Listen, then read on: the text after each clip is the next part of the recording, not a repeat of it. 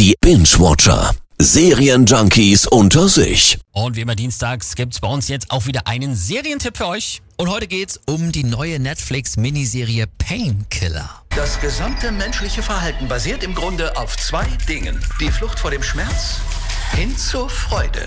Und wenn wir uns da platzieren, werden wir keine Geldsorgen mehr haben. Nie wieder.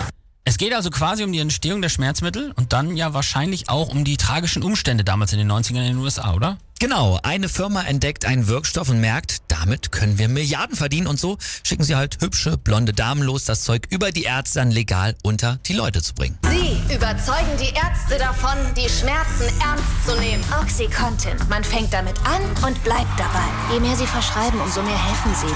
Es ist das meistverkaufte Opioid landesweit.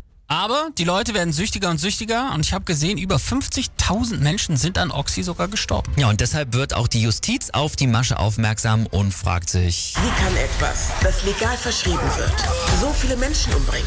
eine Sonderermittlerin setzt sich auf die Spur dieser milliardenschweren Industrie, die ein ganzes Land kaputt macht. Dieses Medikament drängt sich in jeden Bereich unserer Gemeinde. Es tötet nicht nur Menschen, es zerstört auch die Familien und Freunde. Sie sind eine Drogendealerin mit Pferdeschwanz. Sie haben Ihren Wagen mit dem Tod einer 16-Jährigen bezahlt.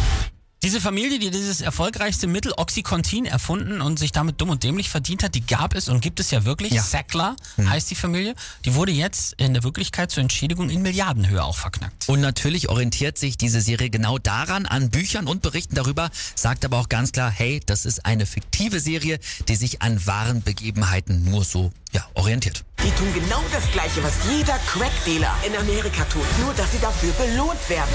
Klingt mega interessant. Wie viele Folgen? Wann? Wo? Ja, wie gesagt, das ist eine Miniserie, es sind dann nur sechs Folgen, jede dauert eine Stunde und los geht's auch schon übermorgen, nämlich am Donnerstag auf Netflix. Wenn Sie mir nicht aus dem Weg gehen, überfahre ich Sie einfach und zerquetsche Ihren Schädel.